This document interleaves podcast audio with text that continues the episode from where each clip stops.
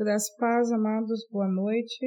Então, essa é a nossa primeira ministração referente ao, à maturidade espiritual, correto? Eu falei semana passada que a gente ia começar a tratar deste assunto essa semana. Só que eu entendo que antes de nós aprofundarmos o conceito a respeito de maturidade espiritual, é importante que nós venhamos a desconstruir ainda mais o conceito errado de perfeição. Por quê? Porque perfeição e maturidade significam exatamente a mesma coisa.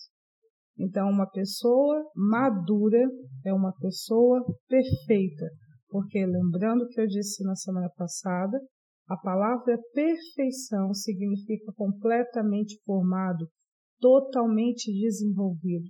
E a palavra maturidade significa alguém que atingiu a sua maturação, que atingiu o seu desenvolvimento, que completou o seu ciclo, certo? Então é o mesmo significado. O significado bíblico de maturidade ou perfeição é a palavra integridade. Então fala de alguém que está inteiro, que se tornou completo. E aí, um dos aspectos que precisamos compreender é que o modelo de maturidade, o modelo de perfeição é Jesus Cristo. Cristo é o que eu chamo de o ser humano perfeito. Eu falo o termo ser humano perfeito é, por causa daquilo que está escrito ali em Efésios 4, versículo 13. Efésios 4, versículo 13 diz assim: Até que todos cheguemos à unidade da fé e do pleno conhecimento do Filho de Deus, a perfeita varonilidade ou a estatura do varão perfeito ou a estatura do ser humano perfeito. E qual é a medida que comparamos com o varão perfeito? Para eu dizer que um ser humano se tornou um varão perfeito, qual é o parâmetro de comparação? Paulo diz logo em seguida: a, a perfeita varonilidade à medida da estatura da plenitude de Cristo. Romanos 8, versículo 29, confirma isso também. Diz assim: Porquanto ao, aos que de antemão conheceu, também os predestinou para serem conformes à imagem de seu filho, a fim de que ele seja o primogênito entre muitos irmãos. Um dos conceitos da palavra imagem é caráter. Então, quando é dito lá no início de Gênesis que o homem foi criado à imagem e semelhança de Deus, isso, isso significa que o homem foi criado para ser semelhante a Deus, feito da mesma natureza que Deus, e Deus é espírito, também está falando que o ser humano foi criado para ser um ser espiritual que possui o mesmo caráter de Deus, a mesma imagem de Deus. E hoje, através do novo nascimento, o objetivo é a imagem de Cristo. E esse processo, a imagem de Cristo, é o que Paulo lá em, diz aos Filipenses 1 e 6, que é a boa obra que Espírito Santo irá completar até o dia de Cristo Jesus. Eu estou plenamente convencido, ou certo, de que aquele que começou a boa obra em vós há de completá-la até o dia de Cristo Jesus. Cleide, por que, que você acha que esta boa obra é a o desenvolvimento do caráter de Cristo é nos tornar um ser humano perfeito? Por causa daquilo que Jesus falou a respeito Deixa eu abrir aqui. Por causa de duas passagens. Primeiro, está lá em João 15, é, versículo 1. Jesus fala assim: Eu sou a videira verdadeira, e o meu pai é o agricultor ou viticultor, dependendo da sua versão da Bíblia. Todo ramo que estando em mim não der fruto, ele o corta, e todo o que dá fruto limpa para que produza mais fruto ainda. Aí no versículo 4, assim, ó, versículo 3. Vós já estáis limpo pela palavra que vos tenho falado. Permanecei em mim e eu permanecerei em vós. Versículo 5: Eu sou a videira, vós os ramos, quem permanece em mim e eu nele, esse dá muito fruto, porque sem mim nada podeis fazer. Jesus aqui ele deixa bem claro que ele é a, a raiz. Você é a videira, eu sou a videira e vocês são os ramos. Se vocês estiverem enxertados em mim, vocês vão dar muito fruto. E perceba, ele não fala frutos no plural, ele fala fruto. Tá, e o que, que isso tem a ver com a obra de Espírito Santo lá de Filipenses 1 e 6? Porque em Gálatas 5, querido, o que, que nós lemos? Nós lemos que, Gálatas 5, 22, que existem as obras da carne, mas existe o fruto do Espírito. E aí fala sobre nove características o fruto do Espírito, que o fruto do Espírito é amor, alegria, paz, longanimidade, benignidade, bondade, fidelidade ou fé, que é a mesma coisa, mansidão e domínio próprio, ou temperança, dependendo da sua versão. E se você analisar nas escrituras, você vai perceber, e eu posso falar isso numa outra ministração, que cada característica do fruto do Espírito é uma característica do caráter de Deus, que é o caráter de Cristo. Então, essa boa obra que o Espírito Santo vai fazer é desenvolver um fruto do Espírito, este fruto que lá em João 15 diz que precisa ser produzido e só é produzido se estiver ligado a Jesus. Por quê? Porque Jesus tem o caráter pleno de Deus. Conseguiram entender?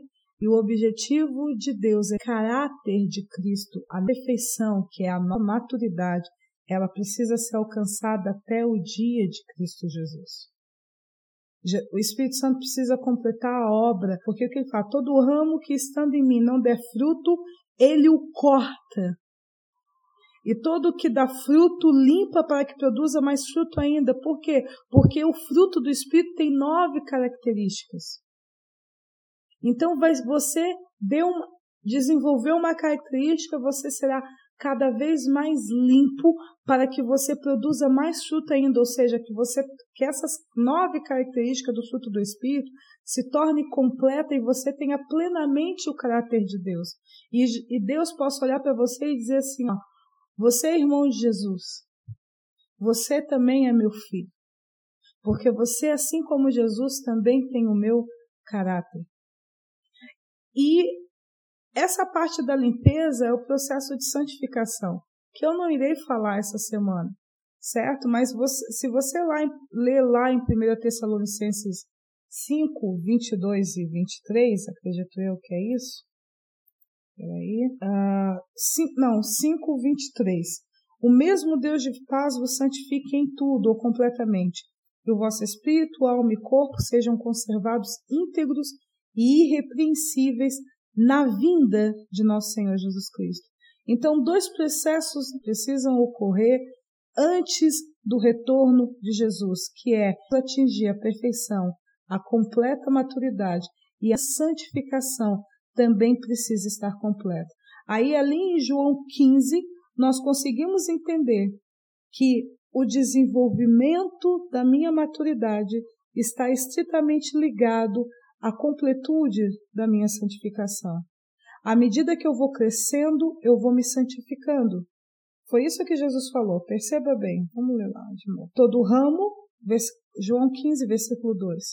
Todo ramo que estando em mim não der fruto, ele corta. E eu já falei isso para vocês na semana passada.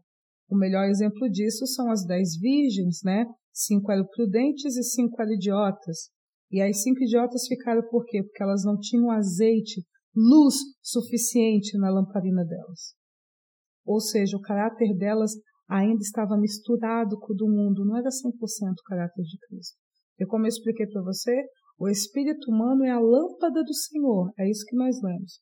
E aí vem o Senhor e enche, porque a lâmpada naquele tempo era o lampião que enchia de azeite para poder ter luz, correto? Então, elas não, elas não tinham o quê? Elas não estavam cheias de Deus. elas não estavam na plenitude de Cristo. Então não havia plenitude do caráter de Cristo nelas e elas ficaram. E aí, confirma-se isso, todo ramo que estando em mim não der fruto, ou seja, o caráter não atingiu a sua maturidade, o caráter de Cristo não foi plenamente desenvolvido, será cortado. E todo que dá fruto, limpa, santifica, para que produza mais fruto ainda. Então a maturidade está ligada à santificação.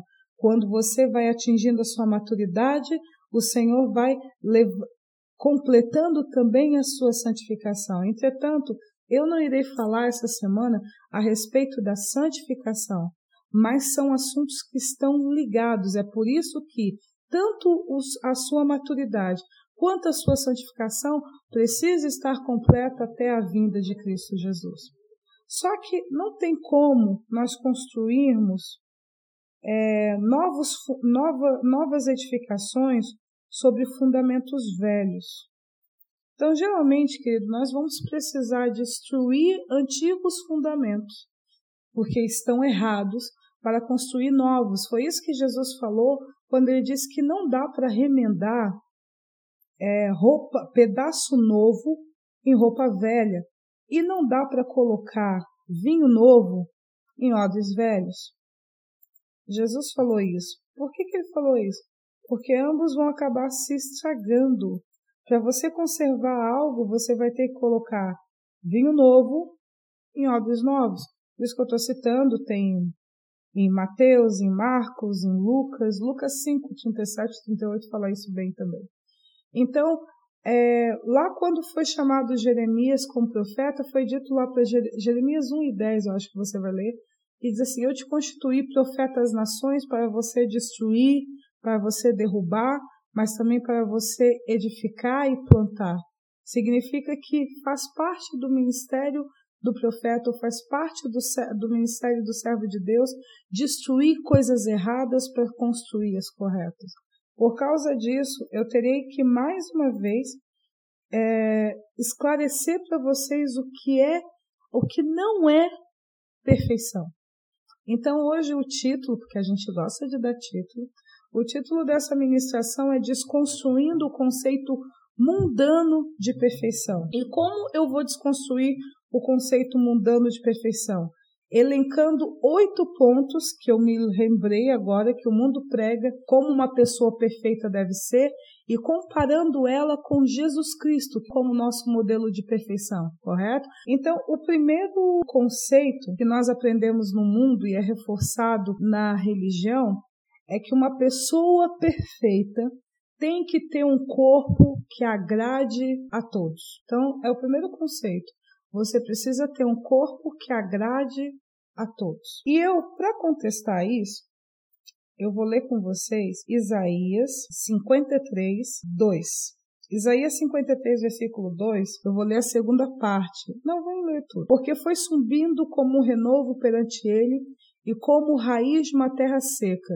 Não tinha aparência e nem formosura olhávamos para ele, mas nenhuma beleza havia que nos agradasse. Isso daqui era Isaías falando a respeito de Jesus, que Jesus não possuía nem aparência nem formosura e não tinha nenhuma beleza que, o, que, os, que quando olhavam para ele se agradassem. Aí, para confirmar ainda mais, vamos ler aqui também 1 Coríntios 15, 38 mas Deus lhe dá o corpo como lhe aprouve dar.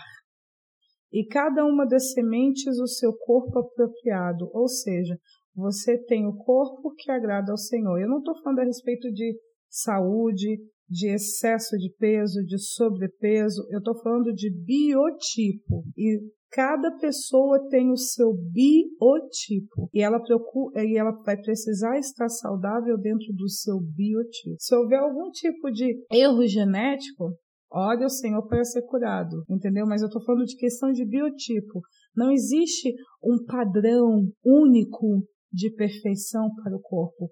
Cada pessoa é perfeita dentro do seu biotipo. Como eu falei, não estou falando sobre sobrepeso, não estou falando sobre falta de saúde. Eu estou falando sobre biotipo. Então você olha para Jesus, ele era um cara normal. Ele não tinha uma beleza estonteante. Ele era um cara basicão. E ele teve o corpo que Deus quis que ele tivesse. E Jesus era um cara forte, porque o pai dele trabalhava com marcenaria, naquele tempo não era MDF, né? Era madeira de verdade, então Jesus não era nenhum rapaz franzino. Ele era bem forte, bem robusto, mas ele não era um galã, ele era um cara bem básico. E pá, mas era Jesus, o Filho de Deus, ele era básico, né? E dependendo de como, de que lado tu olhasse para ele, poderia achar ele até feio. Então não era aquela coisa toda. Segundo conceito que o mundo fala a respeito de perfeição é o seguinte, que uma pessoa perfeita é uma pessoa que possui uma personalidade que agrada a todos. Eu vou ler Isaías ainda, o versículo 3, que Isaías falou a respeito de Jesus,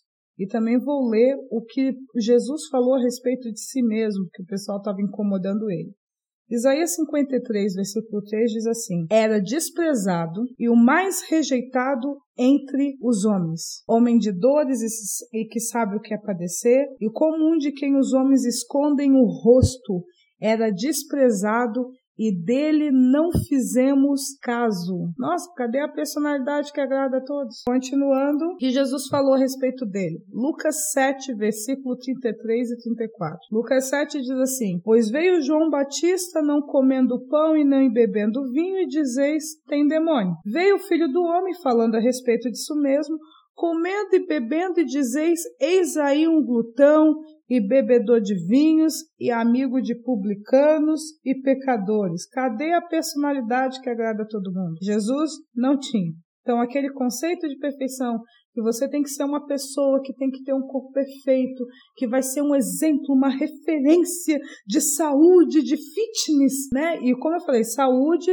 tem que buscar, eu tô falando de biotipo, sabe? Tem aquele corpo que todo mundo quer, tu não vai ter, entende? Então a mesma coisa, ah, personalidade que agrada a todos. Cadê Jesus com personalidade que agrada a todo mundo? Jesus tinha uma personalidade tão agradável que tentaram apedrejá-lo uma vez, Teve uma outra vez que tentaram jogar ele do penhasco, inventavam um monte de história com o nome dele, mentira calúnia. A família dele tentou interditar ele, porque estava criando uma confusão em Israel, porque estava falando umas verdades, o pessoal não estava gostando. Prenderam ele, torturaram ele, mataram ele, mas ele tinha uma personalidade agradável. Então, queridos, o conceito do mundo do que é perfeição e o conceito de Deus do que é perfeição é completamente diferente. O mundo também nos ensina que uma pessoa perfeita é uma pessoa autossuficiente que não precisa da ajuda de ninguém. Autossuficiente. Como eu falei, semana passada, já passa por aquele conceito do quando é criança do super-herói, né?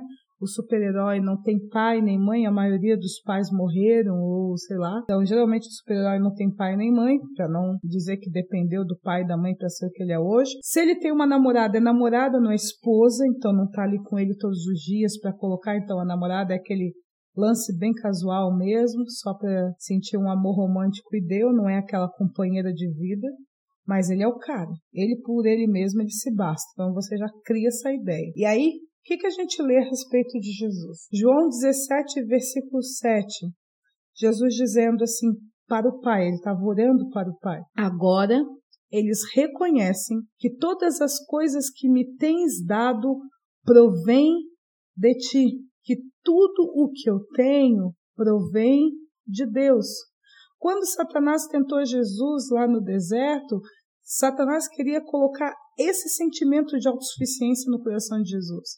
Se tu és filho de Deus, manda que esta pedra se transforme em pão. O que, que Jesus falou? Não só de como virar o homem, mas de toda palavra que sai da boca de Deus. Ele quis colocar esse sentimento de autossuficiência, mas aí Jesus diz: não, todas as coisas que eu tenho, que me foram dadas, provém de Deus. Tipo assim, eu não sou autossuficiente, sabe? Eu sou ajudado. Aí lá em Lucas 4, versículo 1, diz assim: Jesus, cheio do Espírito Santo, ué, não é autossuficiente? Por que, que tem que ser cheio, pleno da influência de outra pessoa? Jesus, cheio do Espírito Santo, voltou do Jordão e foi guiado pelo mesmo Espírito no deserto. Cadê uma pessoa autossuficiente? Precisa ser orientada por outra, precisa ser liderada por outra, precisa ser guiada por outra? É, Jesus foi. Jesus, tudo que ele recebia vinha de Deus e ele estava lotado da influência de Espírito Santo ao ponto de se deixar ser guiado por Espírito Santo. Cadê a autossuficiência aí que não precisa da ajuda de ninguém? Você não vê essa característica em Jesus. Ele fez discípulos, fez amigos. No momento da crucificação, ele chamou os discípulos para orarem junto com ele. A minha alma está aborrecida, entristecida, angustiada até a morte. Ficai aqui e orai e vigiai comigo. Ele pediu. Eu estou absolutamente triste. E ele pediu pediu para o pessoal consolar ele nesse momento triste. Cadê o autossuficiente que não precisa da ajuda de ninguém? Ah, mas os discípulos dormiram. Tá, querido, mas ele pediu. Eles dormiram porque não, eles estavam cegos, não entendendo que daqui a poucas horas o mestre ia ser crucificado.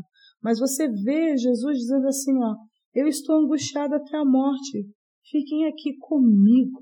Ponto 4. Dentro do conceito mundano de um ser humano perfeito, um ser humano perfeito é um multifuncional que faz tudo ou que sabe fazer tudo. Vamos ler lá, 1 João 14, 12. Em verdade, em verdade vos digo que aquele que crê em mim fará também as obras que eu faço. Oh, vamos fazer as mesmas obras de Jesus. Só que o versículo não termina aí. E outras maiores fará. Ué, não é para os caras ter feito tudo e a gente só copiar ele? Aqui ele está dizendo que vai ter coisas que eu vou fazer que ele mesmo não fez. E que essas coisas vão ter uma repercussão maior do que ele fez. 1 Coríntios 12 também fala um pouco a respeito disso, a partir do versículo 4. Ora, os dons são diversos, mas o Espírito é o mesmo. E também a diversidade nos serviços, mas o Senhor é o mesmo. E a diversidade nas realizações, mas é o mesmo Deus que é quem opera tudo em todos. A manifestação do Espírito é concedida a cada um, a cada um, visando um fim proveitoso. Pá, se cada um tem uma participação no projeto de Deus, então isso significa que ser perfeito não é alguém que vai fazer tudo sozinho. É aquilo que eu digo. Deus nos chamou, se você é uma, eu sempre dou o exemplo da alface, que tem vários tipos de alface. Então, se Deus chamou para ser uma alface roxa, é para você ser uma perfeita alface roxa. Isso não significa que Deus quer que você seja a representante perfeita de todas as alfaces do planeta. Por quê? Porque você é uma alface roxa. A alface crespa deixa que ela se vira com a perfeição dela. A alface lisa, a mesma coisa alfacezinha pequenininha, de folhas menores, a mesma coisa. Cada um cuida da sua perfeição e todos fazem aquilo que Deus estabeleceu para cada um fazer. Porque a manifestação do Espírito é concedida a cada um, visando o mesmo fim, ou um fim proveitoso. Então, Jesus não fez tudo, nós não faremos tudo, e ser perfeito não é alguém que é capaz de fazer tudo. Então, querido, se você não sabe construir uma casa e pilotar um caça, não tem problema não. Quinto, quinta mentira que é falada a respeito de perfeição no mundo, que a pessoa perfeita é alguém ultra inteligente que conhece tudo, ultra inteligente que conhece tudo. Vamos ver Jesus primeiro em Mateus 24, versículo 16. Mas a respeito daquele dia e hora, ninguém sabe, nem os anjos do céu e nem o Filho, senão o Pai. Jesus já estava dizendo que os discípulos estavam perguntando, Senhor, quando é que vai vir o fim? Não sei. Só o meu pai sabe disso. Se tu perguntar para um anjo quando é que vai acontecer o fim das coisas, ele também não sabe não. Se tu perguntar para mim, também não sei não. Só o pai sabe. Cara, mas o ele não é para saber de tudo. Ele não é para conhecer tudo. Não, ele não sabe. Só o pai sabe. Tem um outro versículo, João 5:20, diz assim: "Porque o pai ama o filho e lhe mostra tudo o que faz. E maiores obras do que estas lhe mostrará, para que vos maravilheis." Ou seja, Jesus está dizendo que aquilo que ele conhece de Deus Ele conhece porque o Pai o revela. Que aquilo que ele sabe das obras de Deus, das intenções de Deus, daquilo que Deus está fazendo ou planeja fazer, é concedido a ele por meio de revelação. E Jesus deixou bem claro que a inteligência dele, o conhecimento dele vinha através de revelação. Não era algo que ele adquiriu por ele mesmo, certo? Então, essa história de que uma pessoa perfeita é ultra inteligente, que conhece tudo, Jesus já mostra que não. Ele vivia por revelação e ele sabia aquilo que o Pai queria mostrar, e isso era suficiente para ele. Seis, pá, isso daqui é que pega todo mundo, né? De acordo com um, uma pessoa perfeita é alguém trilhardária, milionária, que tenha todos os recursos financeiros, que todo o dinheiro do mundo esteja disponível na conta dela, que tenha todos os recursos. Cleide está pregando sobre pobreza? Nunca pregarei sobre pobreza, porque o reino do nosso Pai é riquíssimo, é tão rico que a rua é de ouro. Então, queridos, eu nunca vou pregar sobre pobreza. E eu não acho que pobreza e humildade é a mesma coisa. Eu não acho que ser pobre agrada a Deus. Eu não acho nada disso aí. Porque nunca vi um justo mendigar o pão, disse Davi em Salmo 25. Eu fui moço, agora sou velho, e nunca vi um justo mendigar o pão e nem a sua descendência está empobrecida. Um justo mendigar o pão, ser pobre, isso não existe. Entretanto, querido, nós não temos riquezas ostensivas. Existem determinadas pessoas do reino que, por causa do propósito delas, vão ter muito dinheiro, mas você vai ver que todo esse dinheiro é investido no reino de volta. Ou seja, elas, elas são mais que, eu costumo dizer que intermediários, sabe? Pegue e repassa, pegue e repassa, pegue e repassa. É o que eu falo para você. Se você precisa de dois carros o Senhor vai te dar os dois melhores carros que você tem fé para ter ou que você deseja ter. Entretanto, se o Senhor te der um terceiro carro, você sabe que não é para você, porque você só precisa de dois carros. O importante no reino, querido, Jesus prova isso muito bem na vida dele, não é que você seja milionário, mas é que você seja próspero. E a prosperidade, querido, ela não tem a ver com você ter todo o dinheiro que você precisa na sua mão, mas você ter toda a provisão que você precisa no momento que você precisa. Jesus, ele tinha uma casa, certo? A gente vê nas escrituras que muitas pessoas quando Jesus estava na cidade dele, ia visitar ele na casa dele. Entretanto, ele não tinha uma casa própria, uma casa alugada, um apartamento próprio em cada cidade que ele ministrava. Tanto que teve uma vez que teve um jovem rico que queria ser discípulo dele, disse assim: Você quer ser meu discípulo? Filho do homem não tem onde reclinar a cabeça. E ele não quis dizer que ele não tinha casa, ele quis dizer que ele não tinha uma casa em todas as cidades, porque o jovenzinho estava acostumado, ele era um jovem rico. Eu fico imaginando: ah, eu não tenho casa aqui, mas eu tenho dinheiro para pagar um hotel e Jesus não está pagando hotel. Tanto que você sabe que teve dias, num momento de consagração, que ele passou a noite inteira no monte orando, teve outras vezes que ele, os discípulos dormiram num jardim. Sim, teve momentos que ele dormiu na casa de alguém. Beleza? Mas você está entendendo que Jesus ele tinha a casa dele, mas ele não tinha uma casa em cada canto que ele pregava? Vamos dar outro exemplo, está lá em Mateus 17, 27. Mas para que não nos escandalizemos, vai ao mar, lança o anzol, e o primeiro peixe que fisgar, tira-o, e abrindo-lhe a boca achará uma moeda, um estáter. Toma-o e entrega-lhes por mim e por ti. Era aquela história do imposto do templo que estava querendo que Jesus pagasse, então para não escandalizar, Jesus mandou Pedro fisgar o pagamento do imposto. Por que, que Jesus mandou Pedro fisgar o pagamento do imposto? Porque Jesus não tinha dinheiro na hora. Jesus não tinha dinheiro na hora. E você entendeu que Jesus não tinha o recurso na mão, mas a provisão veio e é isso que você tem que entender prosperidade. Prosperidade não é você ter toda a riqueza do mundo na sua conta bancária, mas é Deus não deixar que nada te falte. O problema, querido, não é se você não tem dinheiro. O problema que você tem que se preocupar é você não ter dinheiro e Deus não está te dando o dinheiro para você suprir a sua necessidade. Esse é o problema, porque nós, nós os filhos do reino, não é dito que a gente vai ter todo o dinheiro na nossa mão.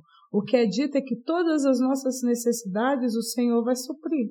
Então, nem se, às, às vezes será através dos recursos que nós já temos, mas muitas outras vezes será através de recursos que nós não temos.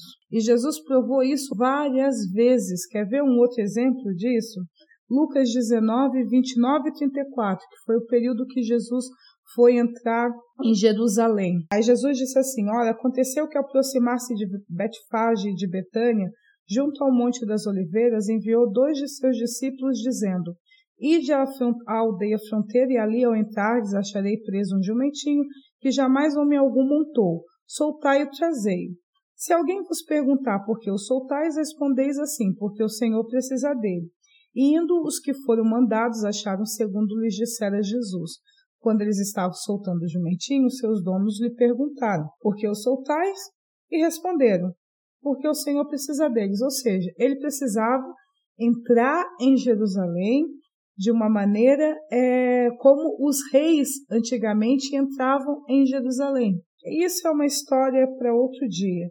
Só que Jesus não tinha o jumento para entrar em Jerusalém de uma maneira triunfal, de uma maneira é, nobre, como, como um rei que assim que assume o trono tem que fazer aquela passeata real para o povo conhecer. Era isso que Jesus tinha que fazer. Mas ele não tinha um jumento. Tá, mas ele entrou assim, ele entrou a pé em Jerusalém? Não, ele entrou com um jumento. Por quê? Porque Deus providenciou para ele. Então, o filho do reino não é um filho que tem todos os recursos. É um filho que tem todas as provisões. Um homem perfeito, segundo Deus, não é alguém que tem todos os recursos na sua conta bancária, mas é alguém que é sustentado por Deus e por isso tem todas as provisões. Jesus nem sempre tinha aquilo que ele precisava para suprir a necessidade dele por recurso próprio, mas todas as necessidades dele Deus supria. Ele não tinha o jumento próprio, Deus providenciou o jumento. Ele não tinha moeda para pagar o imposto lá, o dinheiro para pagar o imposto do templo, Deus providenciou o, o, o dinheiro. Então ele foi suprido em tudo, mas muitas das vezes o dinheiro não vinha direto do seu próprio recurso. E isso é a verdadeira prosperidade. É quando Deus cuida de você. Não é quando Deus enriquece ostensivamente só para o seu conforto e pseudo segurança. A sétima mentira que Satanás dentro do mundo fala que uma pessoa perfeita é. Satanás dentro do mundo diz que uma pessoa perfeita é alguém que soluciona todos os problemas. Se o teu nome é problema, meu nome é solução de problemas. Então você vê assim que alguém que se está surgindo uma situação na frente dela, ela tem que resolver, ela tem que fazer porque ela é luz, porque ela é filha do Deus, ela é filha do reino e as trevas não prevalecem sobre ela, contra ela. Então, se tem uma situação aflitiva, é ela que vai resolver porque ela é luz de Deus, sal da terra e etc e tal. Vamos ler essa passagem aqui em Lucas 13, 1, versículo 4 a respeito de Jesus como solucionador de todos os problemas? Será? Naquela mesma ocasião, chegando alguns, falavam a Jesus a respeito dos galileus, cujo sangue Pilatos misturara com os sacrifícios que os mesmos realizavam. Eles, porém, lhes disse: Pensai que esses galileus foram mais pecadores do que todos os outros galileus por terem padecido estas coisas? Não eram. Eu vou-lo afirmo. Se, porém, não vos arrependerdes, todos igualmente perecereis. Ou cuidais que aqueles dezoitos sobre quais desabou a torre de Siloé e os matou eram mais culpados que todos os outros habitantes de Jerusalém. Você percebe que na época de Jesus, Jesus já era um homem adulto, estava lá Pilatos realizando sacrifícios e misturando sangue de humanos nesses sacrifícios. Pode ser só sacrifício humano, e misturou o sangue de galileus em sacrifício, ou poderia ser sacrifício de animais que ele também fazia sacrifício humano junto. Ou seja, tinha um cara, Pilatos, que estava cometendo atrocidades com animais, talvez, e seres humanos, de certeza, do tempo de Jesus. Ponto 1. Um. Segundo tempo, houve uma torre que foi mal construída e caiu e matou 18 pessoas na época que Jesus, Jesus não mais criança, não mais impossibilidade. Jesus nessa época já era o cara que estava fazendo milagres, curas, pregando o evangelho, já estava é, ministrando na vida das pessoas através das cidades. Cadê esse homem super-herói que não foi lá e disse: Torre, ergue-te, 18, ressuscitem? Cadê esse homem que não foi lá até diante de Pilatos e falou assim: ó, palhaçada é essa aí, seu louco, sacrificando, morre agora, né? Ou vou prender você, ou vou te destituir.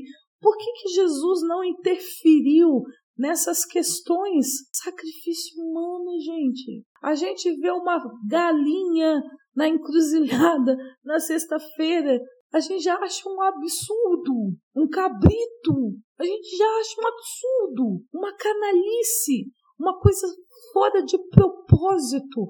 Imagina sacrifício humano. É o absurdo dos absurdos. E tinha um cara lá, Pilatos, o mesmo que ajudou na crucificação de Jesus, fazendo isso. E Jesus não foi lá resolver esse problema chamado Pilatos.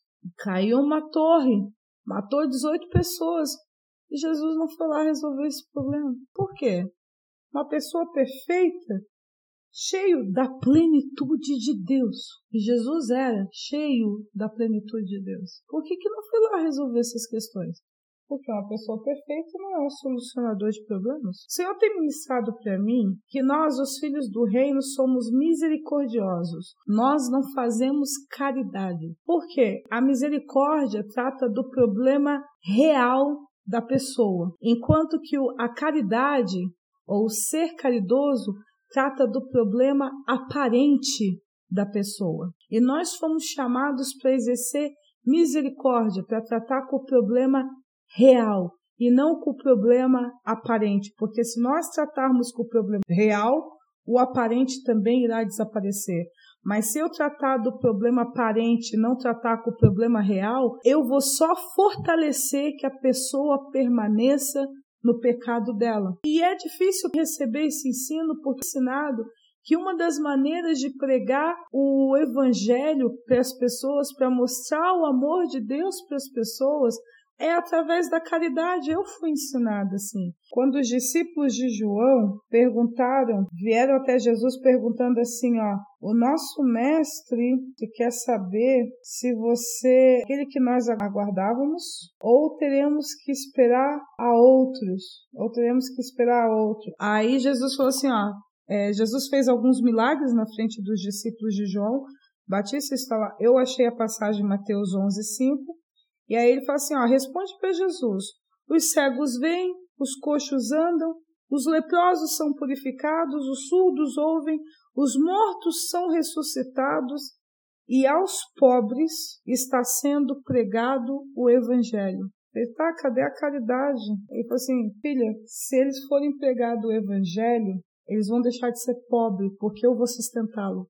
Mas enquanto você alimentar é, a pobreza deles, eles vão continuar sendo pobres, porque eles não têm recursos para se sustentar e eles não terão a mim para cuidar deles. Nós somos misericordiosos e não fazemos caridade. E foi assim, a misericórdia trata do problema real do ser humano, enquanto o caridoso quer tratar com questões aparentes.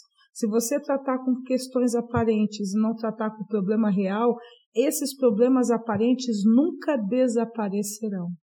E aí você vê Jesus dizendo assim, ó, falando, se, se porém, em Lucas 13, 1 e 4, se porém não vos arrependerdes, todos igualmente perecereis. Ou seja, Jesus não está, não é que ele não se incomodou com os sacrifícios humanos ou com a torre que tinha caído em cima dos 18, mas ele disse assim, ó, o problema disso é porque vocês não estão em Deus. Se vocês estivessem em Deus, Deus estaria cuidando de vocês e essas atrocidades não estariam acontecendo. Vocês não estariam passando por esse tipo de situação.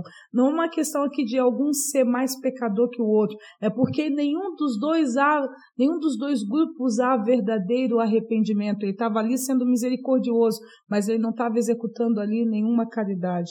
Então, ser perfeito não é um ser um solucionador de problemas aparentes.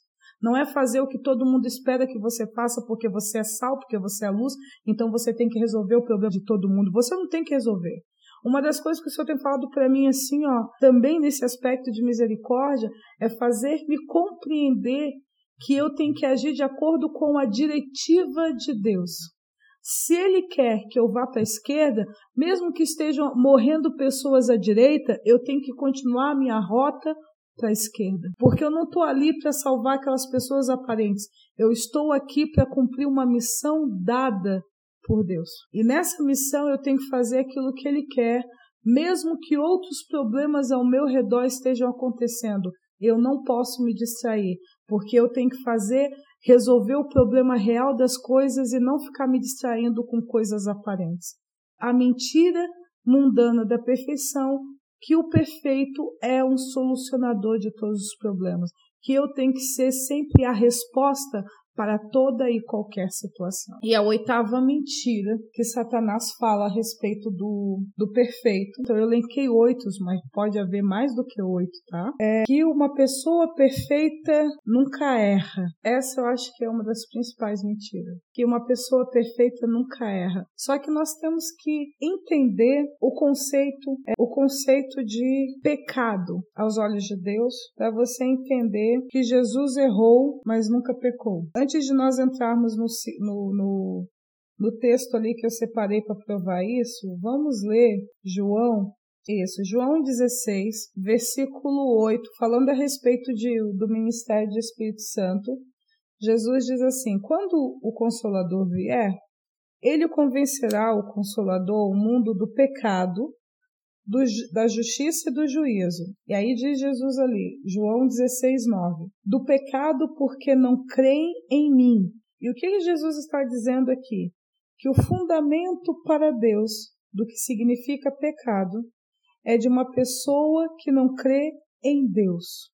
Porque Jesus é Deus, correto? Então não crê em mim, não crê em Deus é a mesma coisa. Então não crê em Deus é o que estabelece pecado. Quando a gente estuda a respeito de fé em Hebreus 11, versículo 6, a gente lê assim, ó, de fato sem fé é impossível agradar a Deus, porquanto é necessário que aquele que se aproxima de Deus creia que ele existe e que se torna galardoador dos que o buscam. Então, como, eu costumo ensinar para as pessoas, que a fé é um fundamento que é estabelecido em dois fundamentos, ou seja, a fé é um fundamento de dois fundamentos. Quais são os dois fundamentos da fé? Primeiro fundamento, aquela pessoa que tem fé, ela crê que Deus existe. E a pessoa que tem fé, ela crê, crê que Deus é recompensador daqueles que o buscam. Recompensador, ou seja, que Deus responde à busca, que Deus reage à minha ação. Eu tenho uma ação de buscar a Deus e Deus tem uma reação de me recompensar por isso. Ou como eu costumo dizer, uma pessoa que tem fé é uma pessoa que não apenas crê que Deus existe, mas também crê que ele se manifesta, que ele interage com a sua criação. E aí nós lemos lá em João 16:8, João 16:9, que Jesus disse que o pecado é aquele que não crê nele, que convencerá do pecado. Por quê? Porque não crê em mim. Está conseguindo fazer a relação? Então, se fé é alguém que acredita que Deus é real, que Deus existe de verdade e que ele interage com a sua criação, que ele se manifesta, que ele, que ele convive com a sua relação, então uma pessoa incrédula é uma pessoa que não acredita que Deus existe ou não acredita que ele se manifesta. Porque existem esses dois tipos de pessoas. Pessoas que não acreditam que Deus existe, só que existe um grupo de pessoas que até acredita que Deus existe, mas não acredita que ele se importa com a sua criação, que ele se manifesta e interage com a sua criação. Ou seja, Deus está lá no céu e nós aqui na terra, e cada um com a sua vida. Então, o pecado é fundamentado na incredulidade em Deus, na incredulidade de na, na incredulidade em Deus no sentido de a pessoa não crê que Deus existe e nem crê que ele se manifesta, ou não crê que ele se manifesta. E você acha que Jesus viveu uma vida onde é, Deus, ele vivia uma vida como se Deus não existisse ou como se ele não acreditasse que Deus se manifestasse? Que quando ele orasse, buscasse a Deus, Deus não ia responder isso para ele de alguma forma? Você percebe isso nas ações de Jesus? Uma pessoa que vivia uma vida fundamentada na incredulidade de Deus, que não acreditava na existência de Deus e, não, e nem na manifestação de Deus? Você percebe isso na vida de Jesus? Não. Então Jesus nunca pecou. Por quê? Porque toda a vida de Jesus estava fundamentada na fé em Deus. Jesus não apenas acreditava que Deus existia, como ele pregava a respeito desse Deus. Jesus não apenas acreditava que Deus se manifestava, como ele fluía através do poder deste Deus. Então Jesus, ele nunca pecou porque ele nunca foi incrédulo. Consegue compreender isso? Mas errar, Jesus errou? Errou. Só que todo pecado, querido, é um erro, mas nem todo erro é um pecado. Para não me chamarem de herege, vamos abrir João 5. Está em outras palavras, tá? Mas o sentido é esse que eu estou passando para você. João 5, versículo 16, acredito eu. Isso, João 5, versículo 16. João diz assim: Se alguém vir a seu irmão cometer pecado, não para a morte, pedirá e Deus lhe dará vida aos que não pecam para a morte. Ou seja, se você vê o seu irmão cometer pecado, e aqui a palavra traduzida por pecado, ela é a palavra amártia, equivalente a errar o alvo, a estar errado. Então aqui está dizendo aqui, se alguém via seu irmão cometer um erro, um erro não para a morte, pedirá e Deus lhe dará vida aos que não erram para a morte, aos que não erram para a morte. Por que para a morte? Porque você sabe que Deus condenou na carne o pecado e o salário do pecado é a morte, certo? Paulo já fala isso, que o salário do pecado é a morte. Então João está dizendo assim: se você vê que seu irmão errou, mas não é algo que é caracterizado como alguém que está sob a influência do pecado, que estruturou a sua vida incredulidade em Deus, que não é para a morte, está conseguindo compreender? Então você vai orar a Deus e Deus vai restituir o seu irmão. Vai orar a Deus e Deus lhe dará vida aos que não pecam para a morte, ou seja, que foi apenas um erro, que não foi um erro simbolizar um erro fundamentado no pecado. Compreende? Há pecado para a morte, por isso digo que e por esse não digo que rogue, ou seja, você não tem que clamar a Deus pelo um erro que o seu irmão cometeu, se esse erro é símbolo, se esse erro é símbolo ou fruto de pecado, de morte. Porque, e realmente, querido, à medida que você adentra no reino, você não vê diferença entre estar em pecado e operar em morte. É tudo a mesma coisa. Aí no versículo de, de 17 de 1 João 5, ele diz assim: ó, toda injustiça é pecado. O que, é injustiça? Injustiça é a mesma coisa que iniquidade. Injustiça é viver fora do padrão de Deus, fora da justiça de Deus, fora daquilo que Deus acha certo, correto. E iniquidade é viver fora do equilíbrio de Deus também fora do padrão de Deus e fora da injustiça. Então é viver em pecado. Por quê? Porque pecado é alguém que não crê na existência de Deus e não crê na manifestação de Deus. Então toda injustiça é pecado. E há pecado, há erro que não é para a morte. Há erro que não é uma manifestação da injustiça, que não é uma manifestação de alguém que está vivendo uma vida estruturada na incredulidade em Deus. Então, se, se essa pessoa apenas errou, você vai clamar a Deus para que Deus a reviva, para que Deus a, a, trate, a corrija e a restaure. Mas se essa pessoa, mas se o erro dessa pessoa é fruto de injustiça, de operação da morte, porque essa criatura está em pecado, essa criatura está em incredulidade, então você não deve orar por ela. Por que, que é dito isso, querido? Porque nós, quando estamos crescendo, até a gente aprender a fazer o certo, a gente vai tropeçar muitas vezes. Por isso que é dito que a luz do justo, lá em Provérbios, é como a luz da aurora, que vai brilhando cada vez mais forte até se tornar dia perfeito. Provérbios 4,18, que vai brilhando mais e mais até ser dia perfeito. Por quê? porque é uma luz, começa pequenininho, depois vai clareando, clareando, clareando, clareando, clareando, clareando, até se tornar o dia perfeito. Por quê? Porque você não se torna perfeito de um dia para o outro. Você pode cometer tropeços da mesma maneira como um bebê não sai do ventre da mãe já andando, já correndo, já pulando, já brincando. Não. Ele vai aprendendo primeiro a se fortalecer, depois ele vai, até ele começar a caminhar, ele vai tropeçar e cair muitas vezes. Só que esses tropeços e quedas não quer dizer que ele é imprestável e nunca vai conseguir andar na vida. Não significa que ele está aprendendo a caminhar corretamente. Então, errar porque você está crescendo não é a mesma coisa que pecar porque você é um filho do diabo.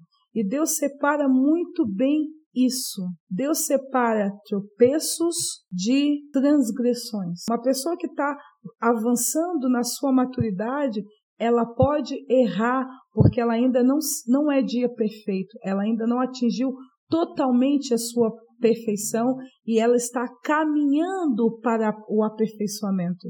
Pecado, querido, é quando você não está sendo aperfeiçoado. Exemplo, você mentia antes de receber a Cristo e você compreendeu que mentira não é uma coisa correta. Só que até que você aprenda a falar a verdade 100%, de vez em quando vai dar uma escorregada.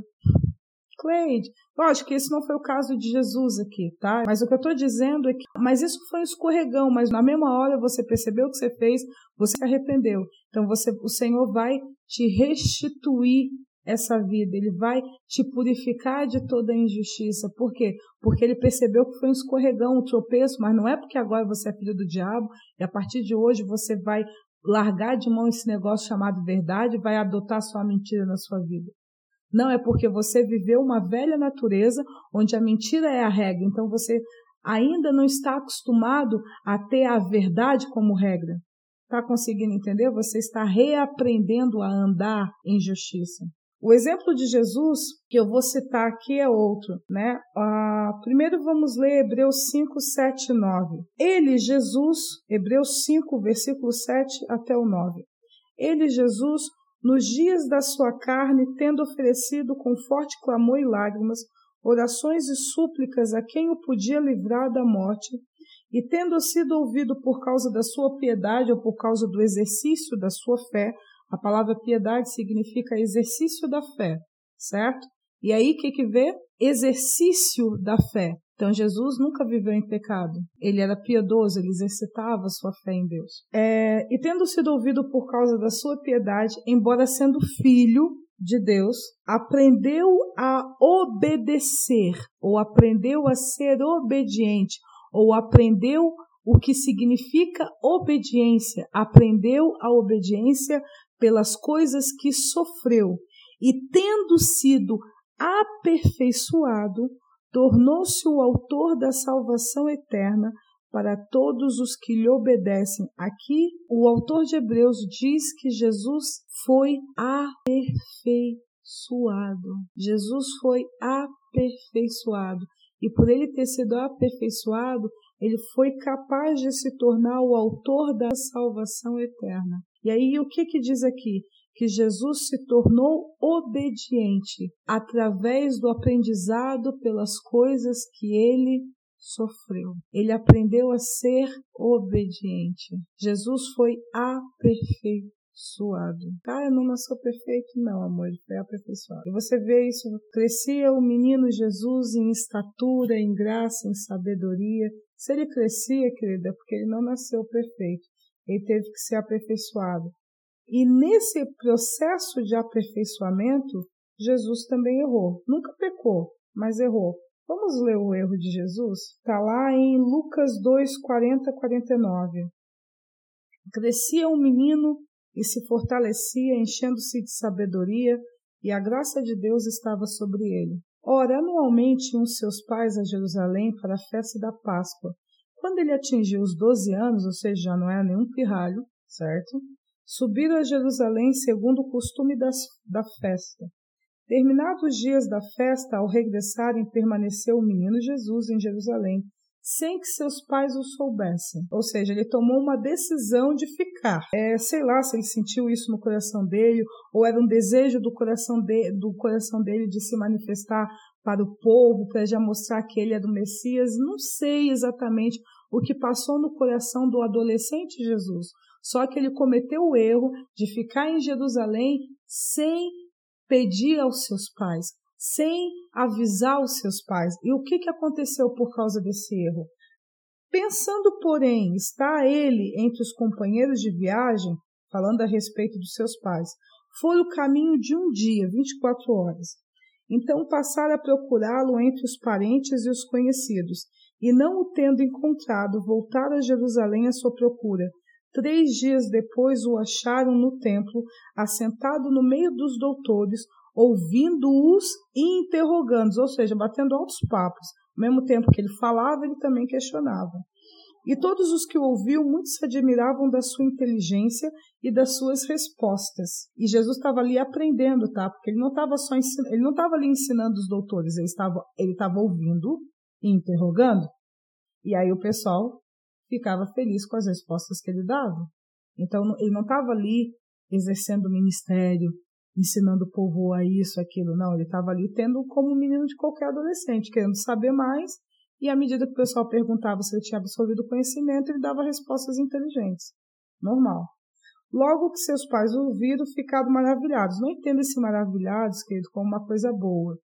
Sabe? Entenda como aquele alívio de pais que estão há três dias procurando o filho e não sabe se está vivo ou se está morto. O, o, conceito aqui, que eu não entendi por que, que eu peguei essa versão maravilhado, mas o conceito é perplexos. Logo seus pais ouviram, ficaram estarrecidos, perplexos, aquele sentimento, ufa, até que fim encontrei vivo essa criatura. E sua mãe lhe disse, filho, por que fizeste isto conosco? Por que agiste assim conosco? Teu pai e eu, aflitos, estamos à tua procura. E ele lhe respondeu, por que me procurais? Não sabias que me cumpri estar na casa de meu pai? Tipo assim, completamente sem noção do que fez. Completamente desavisado do que fez. Ah, Cleide, ele não pecou. Não, não pecou. Olha, ele citou o pai aqui. Ele não estava andando em credulidade. Mas ele errou. Ele errou. Por quê? Porque ele estava querendo antecipar processos na vida dele. Jesus era para estar presente no mundo aos 30 anos de idade. Ele era para se manifestar ao mundo aos 30 anos, e não aos 12. Entende? Não aos 12, era aos 30. Ele estava querendo antecipar processos na vida dele.